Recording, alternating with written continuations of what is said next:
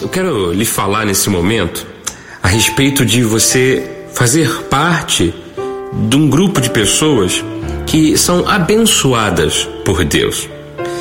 Esse é um privilégio que você tem da parte do Senhor, que você possa reconhecer isso nesse momento. Deus te chama para você viver uma vida além do natural, além daquilo que é simplesmente humano, além daquilo que é lógico. Deus quer que você viva, ainda neste mundo, uma vida de fé. E o texto bíblico de Gálatas 3, nos versículos 6 ao 9, esse texto fala da experiência que Abraão teve com Deus. Por acreditar piamente em Deus, ele se tornou o, o grande exemplo de uma vida de fé. Ah, alguns historiadores até dizem: Abraão é considerado hoje o pai da fé.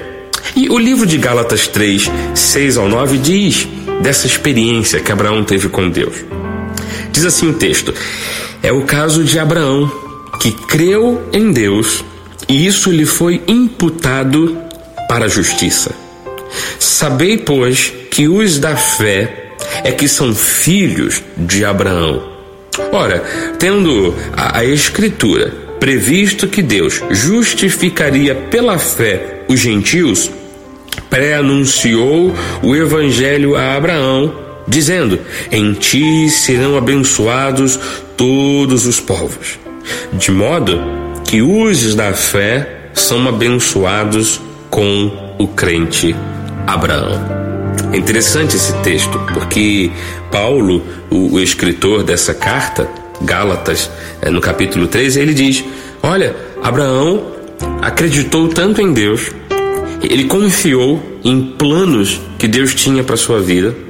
Abraão se tornou um homem rico, próspero, um homem feliz, foi bem sucedido em tudo. E o texto está dizendo que, por causa dessa crença toda, parece até que o evangelho foi pré-anunciado para Abraão. De forma que quem ouve do evangelho hoje, é, promessas de Deus, palavras de Deus, orientações de Deus e obedece como Abraão obedeceu, se torna filho de Abraão. E aí eu volto a ler aqui o Gálatas 3, versículo 9, que diz: Então, de modo que os que são da fé, esses que agem conforme Abraão agiu, são abençoados juntamente com ele. Que você viva pela fé. Precisa ser curado? Precisa ter prosperidade? Precisa que um milagre aconteça? Isso acontece por fé. Que você creia no teu coração que Deus vai fazer tudo por você. Eu quero orar por você nesse momento. Eu oro em nome de Jesus Cristo. Peço a Deus que toque o seu coração, que lhe abençoe, que você se torne uma pessoa de fé, a ponto de se assemelhar a Abraão, e que em tudo que Deus lhe disser, você o obedeça. E que em toda a orientação que Deus lhe der, você siga estas orientações. E assim se torne uma pessoa abençoada.